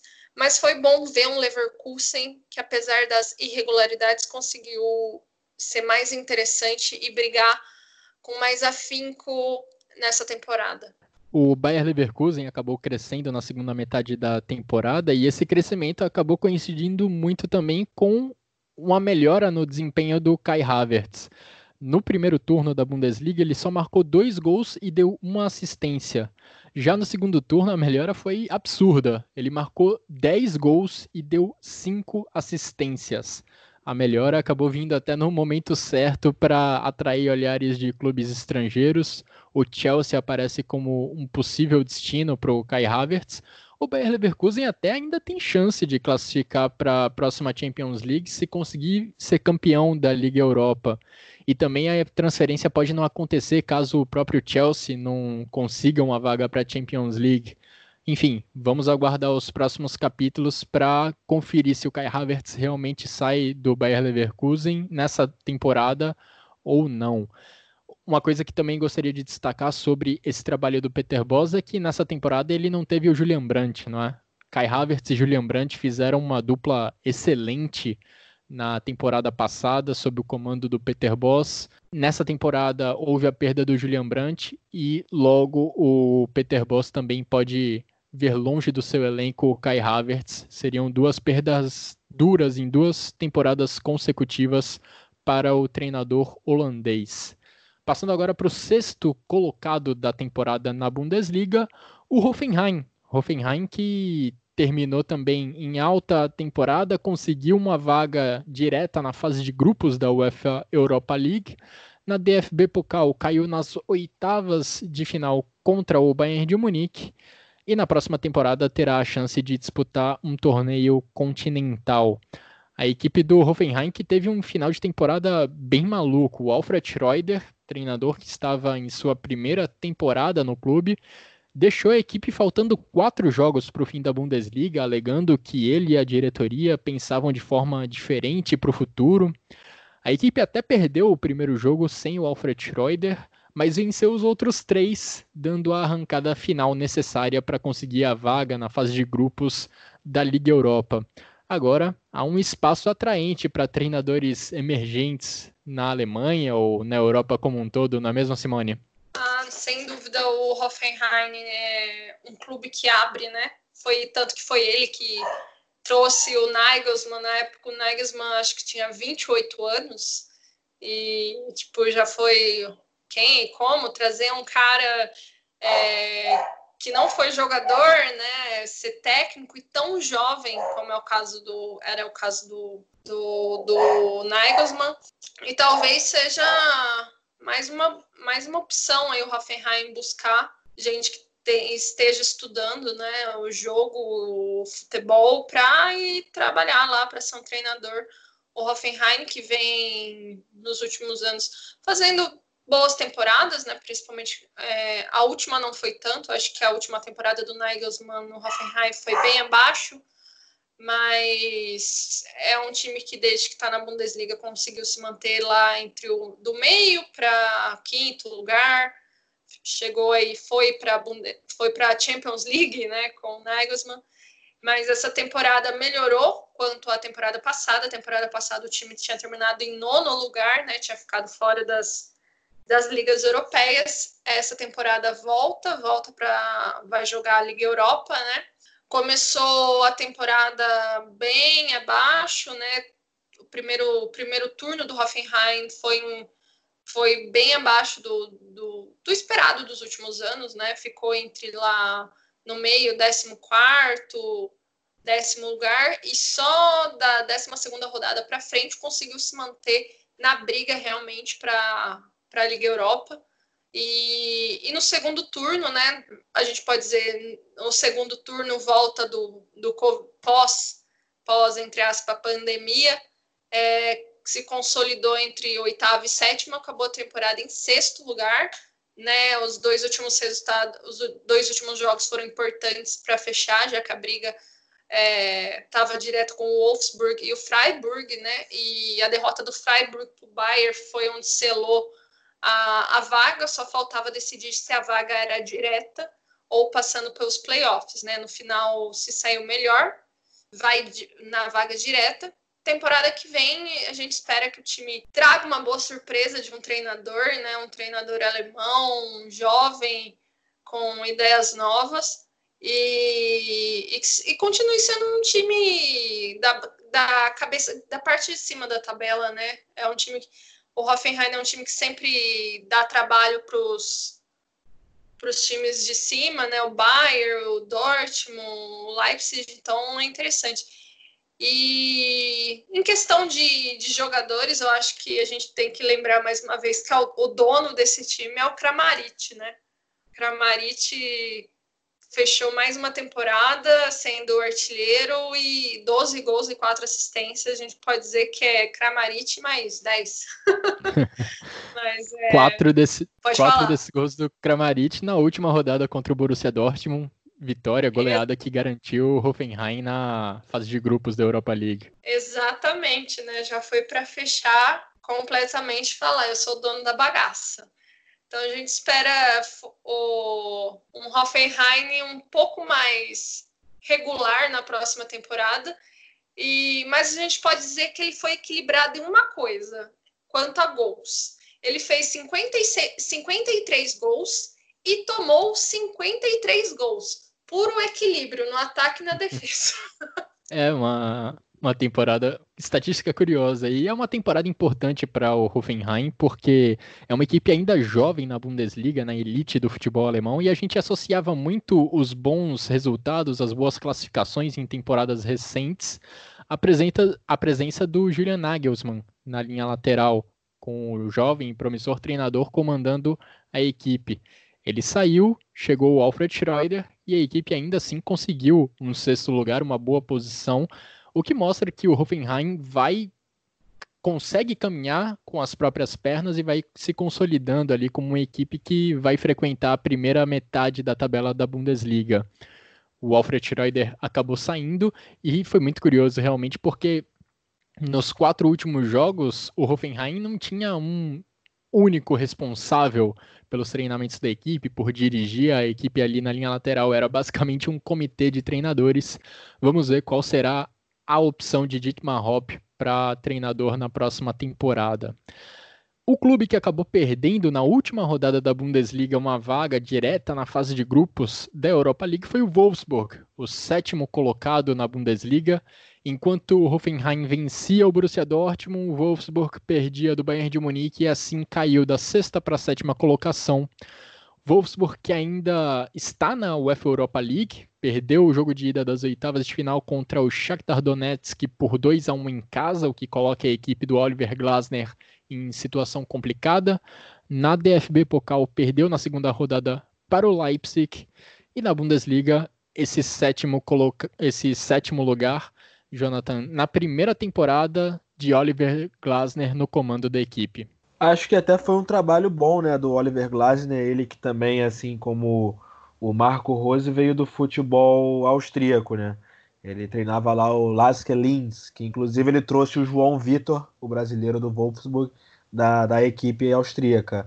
O, o Wolfsburg que ficou até a décima rodada sem perder, né? A equipe conseguiu chegar até a décima rodada sem perder nenhum jogo, aí foi derrotada pelo Dortmund por 3 a 0 e depois teve uma sequência de jogos é, oscilante, né? Logo a seguir teve Leverkusen, que perdeu por 2 a 0 e tal. Acho que foi uma, uma temporada regular, boa, regular do técnico Oliver Glasner, ainda mais tendo em vista que foi a primeira temporada dele no futebol alemão, né? A primeira temporada dele no Wolfsburg. Ele também fez algumas variações ali táticas, né? Jogou muito no 5-4-1, né? Sendo o Weghorst aquele homem ali da frente de referência. O Weghorst que eu também vejo como um dos grandes jogadores dessa equipe aí do, do Wolfsburg, né? Na temporada passada, antes dessa que a gente está comentando, ele já tinha feito uma boa uma boa temporada e nessa voltou aí a, a ser um jogador que balança muito as redes, foram 16 gols dele, né, ao todo, e acho muito difícil, né, Guilherme, realmente na, na questão da UEFA Europa League lá contra o Shakhtar na Ucrânia, é uma equipe que tende a ser muito complicada de ser abatida, né? Mas os Lobos, se calhar, tem a, tem a, a chance aí de, de vencer deles. Um outro jogador que também que eu acho que foi é, muito bom nessa temporada aí da, do, do Wolves é o Maximilian Arnold, né? Ele que se destaca muito pelas faltas, cobranças de bola parada, escanteio, tem, bate muito bem na bola, foi muitas vezes citado aqui no Chucrute FC, um jogador que eu também acho que tem até chances aí de quem sabe não aparecer volta e meia ali no meio da seleção alemã, nem que seja para o plantel, né, para o banco e etc, porque é um bom jogador. É, o Kevin Mibabu também, um lateral direito que chegou e teve muita, muita participação nessa temporada, o suíço, e foi um grande jogador também dessa equipe. É, o Wolfsburg, que há não muito tempo atrás tinha disputado até mesmo os playoffs né, contra o Rostenkiel, acho que foi na temporada 2017 para 18 e quase caiu, né? E hoje em dia a gente vê que eles estão conseguindo se manter aí, indo para competições é, europeias. Mais um ano aí, já, praticamente já conseguiu é, se classificar para a próxima Europa, Europa League, né? Vai ter a, a pré, a fase pré mas já está numa competição europeia, né? Para uma equipe que passou maus bocados há não muito tempo atrás e quase parou na segunda Bundesliga, né? Tá bom aí a colocação que, que terminou. Não, verdade. Eu acho que esse é o aspecto mais importante, o aspecto positivo mais importante dessa temporada do Wolfsburg. Por duas temporadas consecutivas, o Wolfsburg foi para os playoffs, né, para brigar contra o rebaixamento para a segunda divisão. E nas duas últimas temporadas acabou se firmando como uma equipe que briga na parte de cima da tabela, que briga pelo menos por vaga na Liga Europa. E acho que isso é importante, se consolidar como uma equipe que não briga contra o rebaixamento, mas sim briga por vaga em competições europeias. O Wolfsburg chegou a ter a melhor defesa da Bundesliga até a metade da temporada. Até a metade do, tempo do campeonato, a equipe do Oliver Glasner estava empatada como melhor defesa do campeonato, mas também estava empatado como pior ataque da competição, ou seja, é uma equipe que não marcava muitos gols e também não sofria.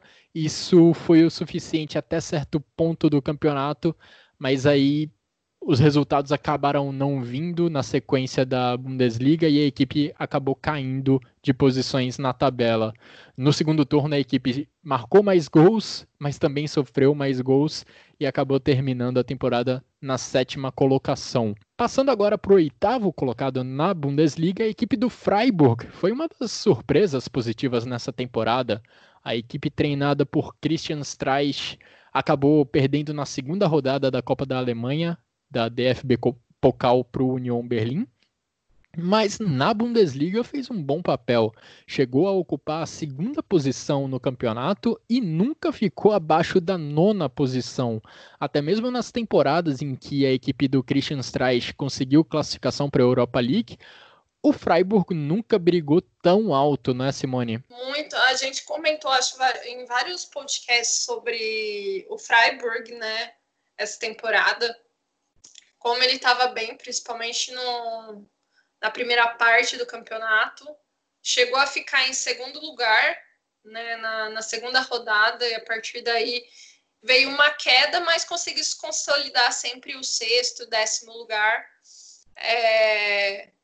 E eu acho que é um time, desde que ele voltou né, da, da segunda divisão, é a, a segunda melhor posição do time na, na Bundesliga. E um ponto muito interessante desse Freiburg é que tem o treinador há mais tempo no cargo, né, que é o Christian Streich. Ele está desde 2011, desde 2011, 2011. no Freiburg. É, desde 2011 no Freiburg. E, e assim, independente de resultados, né, de se demorou para subir ou tudo mais, ele permaneceu, tá com é, contrato renovado e o Freiburg é, é bom ver times assim, né, que vem da segunda divisão, ele já tá, acho, na terceira temporada desde que ele subiu. E deixa eu pegar essa informação, vamos dar a informação correta. O Freiburg, ele tá na quarta temporada dele, desde que ele subiu, né, na temporada 16-17.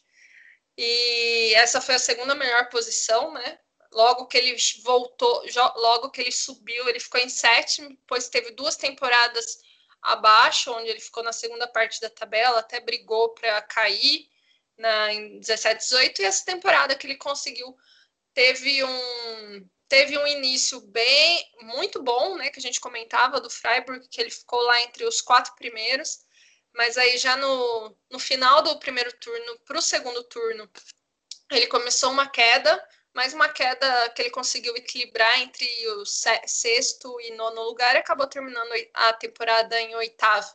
A derrota para o Bayern na penúltima rodada foi a que acabou com as chances dele para continuar brigando pela UEFA Europa League, né?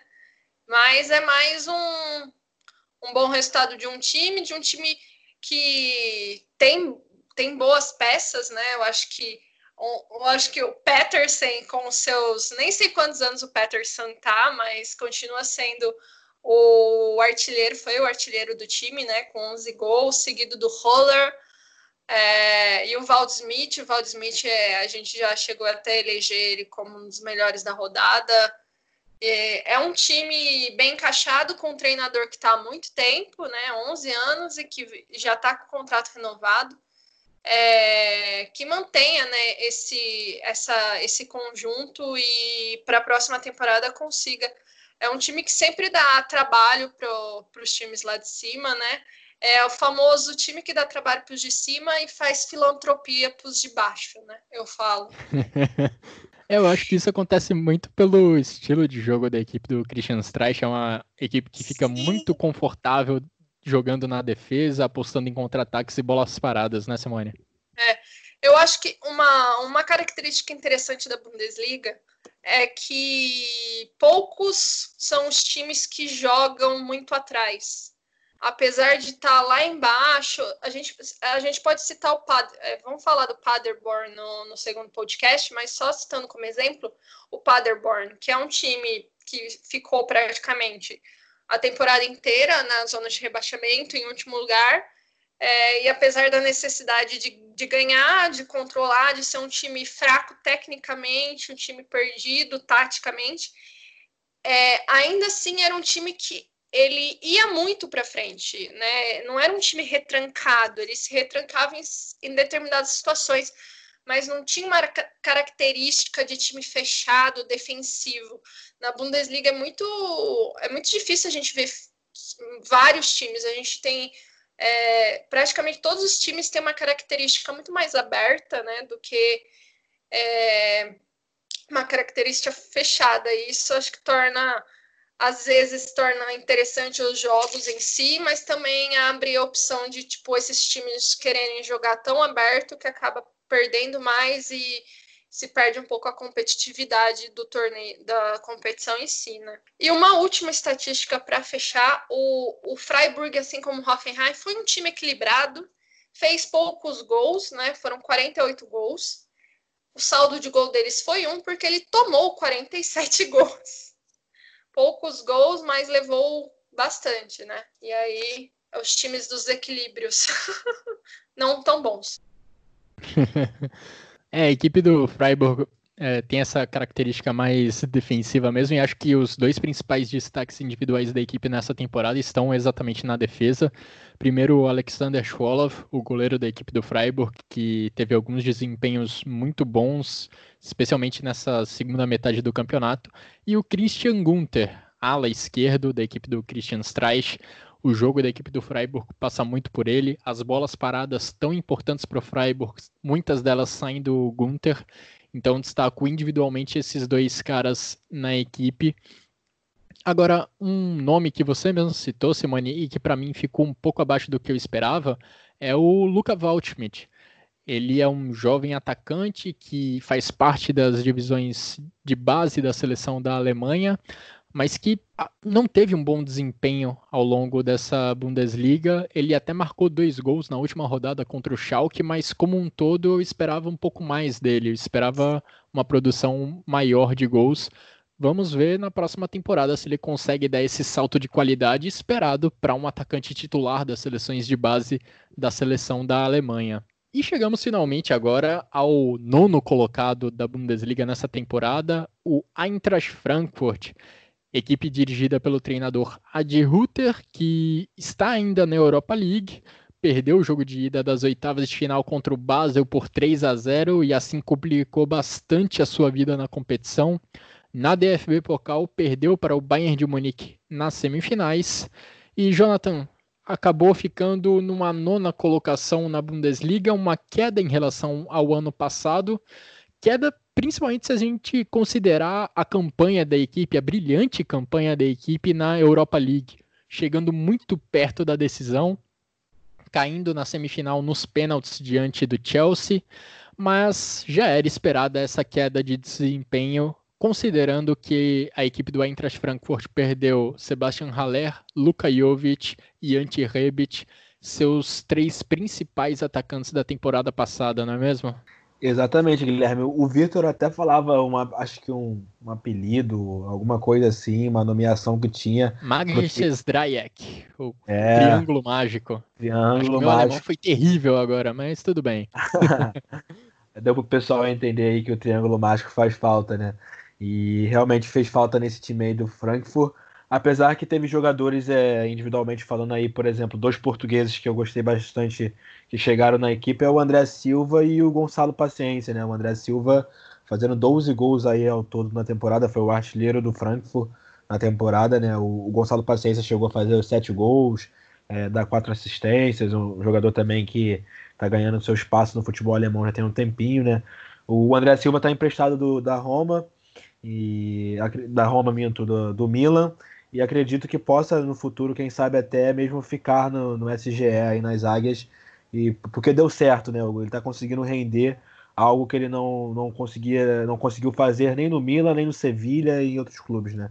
Acredito que no, no, no Frankfurt ele linkou melhor, assim também como o, o japonês Daichi Kamada, que foi um dos grandes jogadores desse Frankfurt na temporada, um, um, um jogador muito habilidoso, muito rápido, com uma visão de jogo apurada.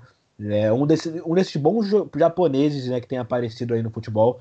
A geração do Japão nova aí com o Kubo, é, Tomiyasu lá da, do Bologna. Tem bons jogadores japoneses aparecendo e o Kamada é um desses.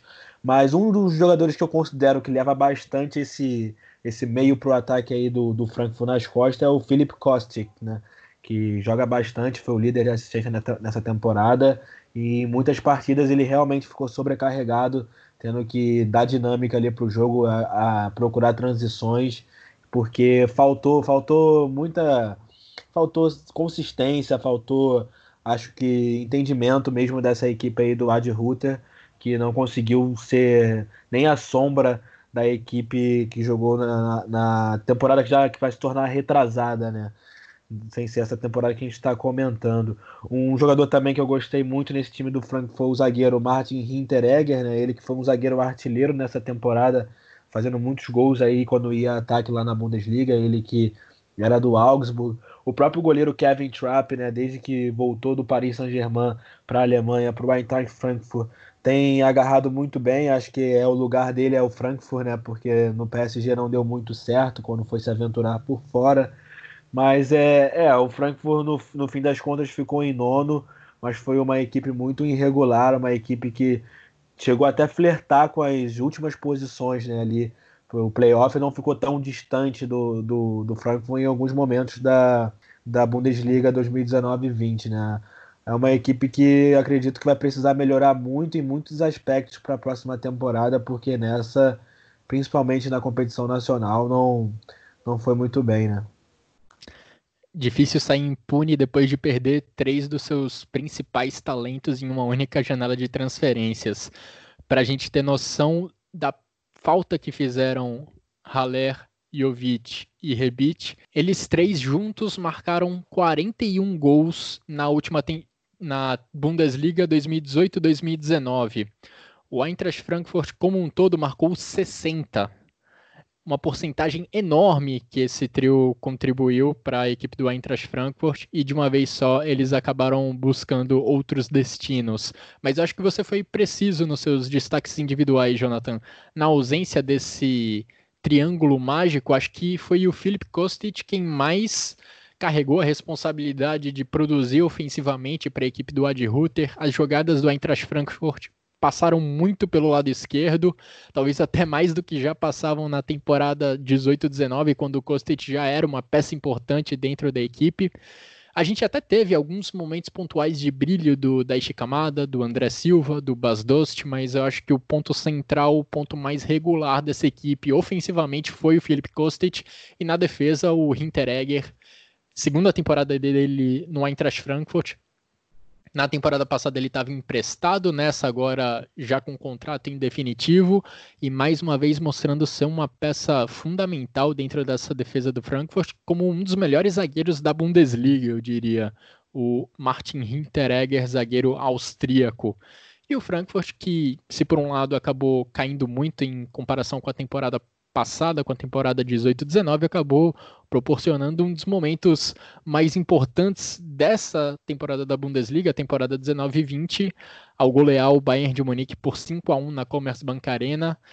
E aí a gente fecha o nosso ciclo do primeiro ao nono colocado. O Eintracht Frankfurt goleou o Bayern de Munique por 5 a 1 e provocou a mudança que mudou o campeonato. A mudança. Guilherme, só para fechar também, é bom a gente lembrar também a todo mundo que o Frankfurt ainda está vivo na, na Liga Europa, né? Mas perdeu o primeiro jogo para o Basel em casa, jogando em casa, né?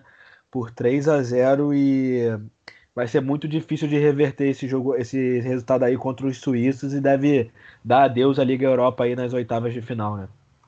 Não, é verdade. O Frankfurt ainda está vivo, mas respirando com dificuldades.